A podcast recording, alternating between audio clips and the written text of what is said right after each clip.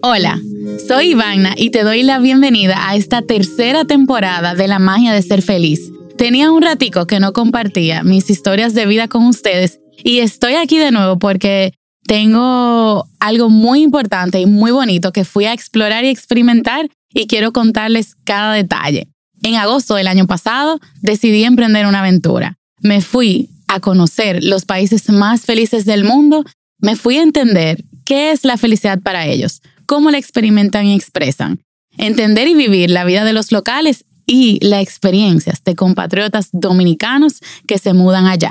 A los países que visité los han catalogado como los países más felices del mundo y la curiosidad me mataba. Abróchate el cinturón y acompáñame en este viaje donde iremos a cuatro de los países más felices del mundo. En este primer episodio les voy a contar de cómo llegué al primer país de estos más felices del mundo. La verdad es que el, el ticket y el destino los compré tan sencillo como que estaba viendo dónde estaban las menos cantidad de restricciones para entrar. O sea, estamos hablando de agosto del 2020 en plena pandemia, haciendo escala en Portugal y llegando a Ginebra, Suiza. En este mes que duré en Suiza, visité 16 ciudades y conocí algunos 30 dominicanos. Señores, yo me fui literalmente quedándome en hogares de dominicanos que conocía en el viaje. Yo recibía mensajitos, DMs por Instagram, donde me decían, hola, veo que estás viajando por Europa y estás conociendo los países más felices del mundo. Yo vivo aquí y tu casa es mi casa. Y yo decía, perfecto, voy para allá tal día. Cuando llego, me, me pasa algo muy interesante y es la primera lección, y lo que comparto como la primera lección de felicidad, y es que el interés colectivo debe reinar sobre el interés individual. Cuando yo llego a, a Suiza, lo primero es que me exigen 10 días de cuarentena. Y las personas me preguntaban, pero esas cuarentenas, esas cuarentenas, ¿te la pusiste tú misma o te la exige el gobierno? O sea, ¿cómo tú vas a llegar a un hotel y el gobierno va a saber si tú estás haciendo cuarentena o no? Y, y a mí me causaba mucha gracia porque es verdad, nadie iba a subir a mi hotel a ver si yo estaba ahí o si yo había eh, rompido, roto la regla. Pero cuando ellos recolectaron mi información, reportaron al gobierno local. Y señores, el orden y la responsabilidad con la que este país se maneja, inclusive los latinos que viven allá, me sirvió de mucha lección. El, el principal aprendizaje fue ver que el ímpetu de cada una de las personas recordándome que debía hacer cuarentena, recordándome que debo planificar, viendo que si yo te cuido, me estoy cuidando a mí también, y si nos cuido, todos podemos salir un poquito más rápido de esto, a mí me impresionó mucho. Otra cosa fue que cuando llegué, hubo dos hoteles que no me recibieron. O sea, ellos me decían, nosotros no tenemos la estructura para poderte brindar una cuarentena que te haga sentir bien. Así que no podemos recibirte aquí. Y yo decía, concho, en cualquier otro lugar me hubieran aceptado porque son 10 noches de hotel. Y eso a mí me impresionó muchísimo también. Eh, hay que ponerse en contexto y entender que Suiza es un país que tiene cuatro idiomas oficiales, eh, cuatro cantones. Y la verdad que, aunque como muchos dicen, es una postal, y es uno de los países eh, hogar de las Naciones Unidas, eh, hogar de la paz, muy diverso culturalmente. Es casi cuatro lugares diferentes en una sola tierra y muy pequeña. Algo que me impresionó muchísimo y que yo me pude llevar de lección es que los suizos sienten orgullo por los símbolos que lo identifican. Yo conocía que a Suiza lo representaban sus montañas, sus relojes, los quesos, la milicia. Pero ustedes no me van a creer cuál fue el símbolo que todo el mundo me mencionó y que realmente representa a Suiza. Luego yo me di cuenta cuando pasaba por las zonas más turísticas y los, y los gift shop, y son las vacas. O sea, ellos sienten un orgullo por, su, un orgullo por sus vacas y por todo lo que producen. Ok, obvio, siendo una nación líder, eh, siendo una nación productora líder del mundo en queso y en chocolate, obviamente que la vaca representa algo muy importante para ellos, pero inclusive en las zonas más caras eh, residenciales, tú veías las vacas y tú escuchabas el tolón tolón de las vacas. Algo que a mí también me llamó muchísimo la atención es que en países como los nuestros, las personas mayores eh, están retraídas, se encuentran en sus casas, eh, no tienen la seguridad, la confianza ni la invitación a salir y a pasear. Y señores, yo tengo cantidad de fotos y viví experiencias viendo parejas de 60, de 70, de 80 años en los parques, coqueteando, en a orillas del lago, riendo, compartiendo un postre, o sea, paseando a sus mascotas. Y yo decía, concho, qué bonito que en países como estos, donde choca que las personas no desarrollan familias numerosas, eh, sino que deciden compartir su vida con una persona y tienen eh, esquemas familiares diferentes a los nuestros, el amor y el respeto entre la pareja se siente de lejos. Eso a mí me chocó muchísimo y me hizo, me resonó mucho en cómo eso puede elevar los niveles de felicidad de los ciudadanos. Algo que, que a mí también me llevo como una gran lección es el concepto de libertad. Y creo que desde el principio, cuando llego allá y me trancan en una habitación eh, por 10 días, eh, que yo no lo había vivido porque no pasé pandemia ni cuarentena aquí en República Dominicana, y es que la libertad se asocia más a la capacidad que tenemos nosotros de actuar en base a los valores, a los criterios, a la razón, pero sobre todo a la voluntad. Es que una vez tú te das cuenta de que la libertad va a ser un resultado de tu responsabilidad y ser libre es tu decisión, ¿ok? Cuando decimos, no, es que allá yo me siento más libre, eso casi todos los dominicanos me lo decían allá, aquí yo me siento libre, aquí yo me siento seguro, pero es que el nivel de responsabilidad que siente cada individuo allá se va a traducir en esa libertad. Entonces, ver eso en carne viva a mí me chocó muchísimo. Algo muy bonito que, que quizás no tiene mucho que ver con la ciencia de la felicidad per se y los estudios de felicidad, me lo enseñó una dominicana. Cuando el dominicano está en la diáspora eh, y allá declara que encuentra su felicidad material y no necesariamente su plenitud, porque su plenitud la encuentra en la familia, conocí a una dominicana, ella se llama Bárbara, y ella, yo compartí varios días con ellas, y ella me enseñó que a entender, a aceptar y a conectar con la fe.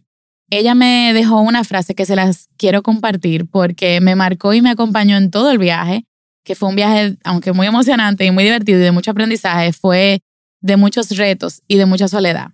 Y ella me dice, Ivana, lo que falla no es la vida ni la situación. Lo que falla a veces es tu fe. Y a mí eso me dio durísimo porque aunque yo había planeado todo un viaje a entender la felicidad en los, entre comillas, entre comillas, países más felices del mundo, vivía momentos de tristeza, de soledad, de mucho miedo, de mucha incertidumbre. Y, y, ella me decía que tienes que entender que quizás lo que tú planeaste no es tan grandioso como el viaje que Dios tiene para ti. Y a mí eso me marcó completamente. Algo que, que en Suiza me, me chocó también es cómo ellos, o sea, cómo ellos celebran a las personas. Ellos celebran sus logros. Nosotros quizás nos, no, nos sentimos a veces culpa de celebrarnos a cada uno y de celebrar a nuestros familiares, a las personas que queremos, a, los líderes, ya sea de diferentes industrias. Y yo allá con una dominicana que se llama Natalie, ella me llevó a conocer el Museo de Chaplin y yo fui con poquitas expectativas. Eh, yo decía, bueno, yo sé quién es Chaplin, un mimo, y me interesa ir a vivir la experiencia, pero no estaba muy clara de lo que iba a conocer y aprender. Ese señor fue un mimo, fue actor, productor, director, guionista, cantautor, compositor, escritor y sus aportes y sus pensamientos cambiaron el mundo, principalmente de las industrias en las que él se desarrollaba. Y para mí, estar expuesta al hogar donde él vivió y donde él falleció, donde crió su familia y interactuar con, eh, con esta información y con esta experiencia, la verdad que le dio un giro a todo el esquema de esta es la primera parada, este es el primer país. Pero yo lo que vi en este museo y lo que conocí con Natalie fue que Chaplin te deja una lección de que la única limitante y la única cárcel que nosotros tenemos es nuestras, nuestra misma mente y los labels que nosotros nos ponemos. O sea, a veces nos dicen, no, Ivana, lo que pasa es que si tú eres educadora, tú no debes hacer tal cosa. Si tú eres em, charlista, no pega que tú ahora seas productora de documentales. O sea, y cuando tú te liberas de eso, tú te permites disfrutar de la grandeza, de cambiar el mundo y de cambiar aunque sea a tu alrededor. Porque para mí, cuando tú cambias te cambias a ti mismo y cambias a tu alrededor, ya tú empezaste a cambiar el mundo. Y para mí eso fue una lección que yo digo, concho, literalmente blew my mind. Entre las 16 ciudades que visité, Ginebra, Berna, ciudades postal como Lausanne, Lucerne, llegué finalmente, la última ciudad fue Zúrich, en la parte alemana. Y señores, yo me enamoré de Zúrich. Cuando yo llegué, me chocó un poquito el idioma.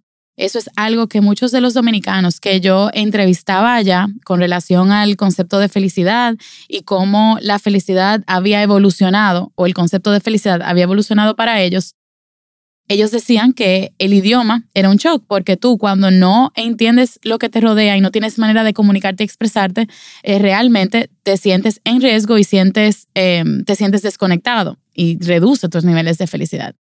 Y cuando yo llegué me chocó un poquito el idioma porque yo decía, concho, en la parte francesa yo más o menos me desenvolvía, luego en la italiana como que resolvía, pero aquí en la alemana no entiendo nada. Y bueno, la verdad es que la combinación perfecta de bienestar, naturaleza, prosperidad, tecnología, urbanidad, moda y sostenibilidad que manifiesta esa ciudad, yo no necesitaba ni palabras para sentirme parte de ella es una ciudad donde el rush de, una ciudad grande está presente, pero la paz y la tranquilidad y la seguridad, como que ese enfoque de lo que realmente vale, se sentía. Y ahí saqué algunos aprendizajes. El primero fue cómo pasar tiempo en la naturaleza cada día puede aportar a esos niveles de felicidad. Y no solamente de que, por ejemplo, yo veía como los niños en escuela primaria tomaban clases a orillas del río, tomaban clases en las montañas, o sea, tú ibas caminando por un lago, tú ibas caminando haciendo hiking y tú veías niños tomando clases, sino que la mayoría de los ejecutivos y las personas que trabajaban en la ciudad, en vez de sentarse en un restaurante, tú los veías que bajaban, se sentaban en un banquito y se comían su sándwich, o bajaban, se sentaban a orilla del río, al parque o, o en cualquier zona verde y se comían su, su almuerzo, tomaban su café, se comían su helado quizás solamente un cigarrillo. Pero esa decisión eh, de pasar tiempo al aire libre, pasar tiempo en la naturaleza todos los días, eh, eh, se sentía tan en carne viva que yo siento que influye en, en cómo ellos manejan su vida y por qué ellos se mantienen conectados con esa felicidad. Otro, otro aprendizaje que me llevé, otra cosa que noté en este país fue que ellos se enfocan en su trabajo y lo hacen con dedicación. A diferencia de otros países que ya les contaré, donde el servicio era una cosa increíble porque al ellos tener eh, leyes laborales tan enfocadas en el colaborador, a veces la gente hace el trabajo como que es un favor que se están haciendo. Pero en este país, el servicio y esa dedicación de yo estoy aquí presente y este es mi rol y yo te lo quiero entregar a ti, se sentía. Cada servicio, Em, cada interacción que tuve, sentía como la persona estaba completamente dedicada al presente. Ahora, también es verdad que yo veía oficinas que tenían personas trabajando hasta la noche y llegué a tener reuniones y visitas que la gente me decía, no, yo salgo de la oficina a las 7, yo salgo de la oficina a las 8. Y de nuevo, es un poquito diferente a los otros países, los nórdicos que yo visité, que tienen otro estilo de vida, pero sentí que aquí esta cultura es más enfocada en la responsabilidad y en cuál es mi rol. Que si yo hago bien mi rol, todo lo demás puede funcionar. Otra, otra lección o otro aprendizaje que me llamó muchísimo la atención, siendo Zúrich una ciudad de moda, un icono de la moda, eh, cualquiera pensara que, ay, qué banal o, o de qué manera esto se siente como superficial. Sin embargo, ellos se enfocan mucho en el autocuidado. O sea, a mí muchos dominicanos me decían, los suizos se cuidan mucho, los suizos se cuidan mucho. Y hasta que yo llegué a Zúrich, no entendía por qué me lo decían. Ahí los comercios, la alimentación, las actividades de ocio, todo está muy revolcado hacia de qué manera yo puedo promover que tú te cuides a ti mismo. O sea, va más allá que la moda, vas, va en una manera de yo cuidarme a mí mismo y sentir que puedo mostrarte cómo cuidarte a ti mismo a través de esa elegancia.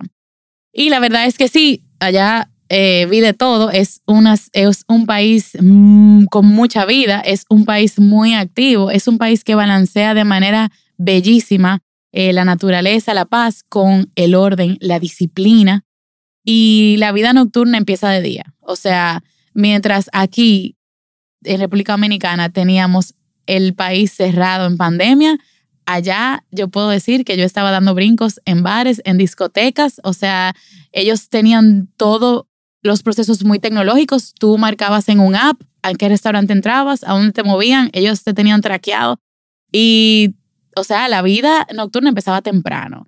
Em, eso se refleja mucho en temas como prostitución, drogas y otras cosas que quizás son un poquito más negativas, pero ese balance no deja de estar presente. Para, para yo cerrar Suiza, no puedo dejar de mencionar el, el alegar, el que conocí, el famoso dicho de eh, aquí nos manejamos como los relojes suizos. Y señores, las, los horarios de todos los trenes y todo el transporte público están en horas impares, por ejemplo, el tren sale a las 11.07, la guagua sale a las 5.02, eh, esta parada abre a tal hora. Y yo decía, qué cosa tan extraña, ¿por qué no ponen horas redondas y ya? No, señores, es que te enseñan a ti, desde, incluso desde pequeño y a través de la crianza, que realmente cuando dice una hora es a esa hora y a veces cuando vemos horas como a las 9 de la mañana, nos tomamos unos minutos y eso es muy de la cultura latina. Em, eso está muy atado a mi concepción, a la concepción que tenemos cada uno del tiempo. Pero allá te enseñan a manejarte con esas horas impares e inexactas para que tú aprendas a manejarte con puntualidad. Que la manera en que tú manejas tu tiempo te permite manejar otros recursos. Y el manejo de ese recurso y la manera en que eso se relaciona con los logros que tiene está directamente atado a tu satisfacción contigo mismo y tu satisfacción con la vida. Entonces, cuando dicen, mira, tienes que llegar puntual, que esto es como lo suizo, o mira, si tú no estás ahí a las 11 y 7, el tren de verdad se va. Y, y fue para mí como reforzar esa, esa casi obsesión que tengo con el tema de, de la puntualidad y con el tema de manejar tu tiempo de una manera que te ayude a elevar tus niveles de felicidad. Y antes de pasar al próximo país y de continuar el viaje, quiero salvar o rescatar por qué estos países a los que vamos a estar viajando son los más felices del mundo y cuál es la diferencia de la definición y el concepto de felicidad allá versus aquí. Porque allá tenemos países que son fríos, que son oscuros, donde mm, las personas no necesariamente se abrazan, se quieren y, expresan esa felicidad como nosotros. Y es muy importante entender que el World Happiness Report y el OSD de las Naciones Unidas, que es una comisión para el desarrollo sostenible, han determinado y diferenciado de manera muy básica dos grandes sombrillas. Una sombrilla le sirve para esos países y otra sombrilla nos sirve a nosotros. La primera sombrilla es la eh, felicidad evaluativa. La felicidad evaluativa, que es la que reina en los países nórdicos, que son, ocupan, bueno, nórdicos y Suiza, que ocupan siempre los primeros cinco y seis lugares en el ranking de países más felices del mundo. Y la felicidad evaluativa es una consideración de qué tan satisfecho yo me siento con mi vida. De que si del 0 al 10, siendo el 0, una vida miserable, porque lo opuesto a la felicidad no es la tristeza, es la miseria, en el cero, considerando miseria o mi peor vida posible, y el 10 siendo mi mejor vida posible o plena felicidad, ¿cómo yo evalúo mi vida hoy? ¿Y cómo yo evalúo mi vida en tres o cinco años? Entonces, a través de esa pregunta, esta comisión que mencioné va a más de 150 países y evalúa de 3.000 a 5.000 personas haciéndoles esta pregunta. Y Suiza y los otros países nórdicos siempre puntean por encima de 7 y 7.5.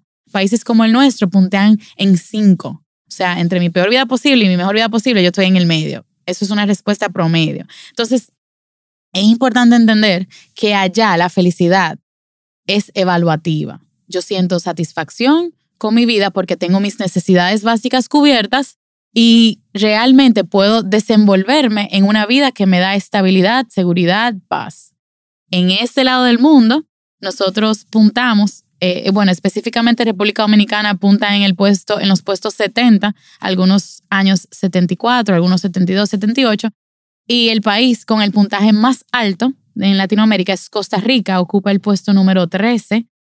Eh, y de este lado del mundo, la felicidad es afectiva. Eso significa que la asociamos más con las emociones positivas, que frecuentamos o tenemos mayor frecuencia y periodos de alegría y emociones positivas. Y para nosotros eso es la felicidad. Entonces, establece la ciencia que incluso si consideráramos que el país más feliz del mundo sea el que tenga el nivel de, de, felicidad afectiva más alta, no fueran los países nórdicos, fuéramos nosotros. Pero como la realidad es que la felicidad, y como yo siempre digo, se parece más a la paz que a la alegría, es la felicidad evaluativa la que nos permite tener una felicidad sostenible como individuos y como naciones. Gracias por haberme acompañado en esta parada y aún nos quedan más países por visitar. Si quieres aprender más sobre este viaje y la ciencia de la felicidad, puedes encontrarme en Instagram como arroba Iván Nalajara y arroba Felicidad Laboral. A través del Instituto Meraki de Felicidad Laboral, hacemos investigaciones y producciones como la docu-serie de felicidad que ya está al aire junto a la gran pregunta. Nos escuchamos en el próximo episodio.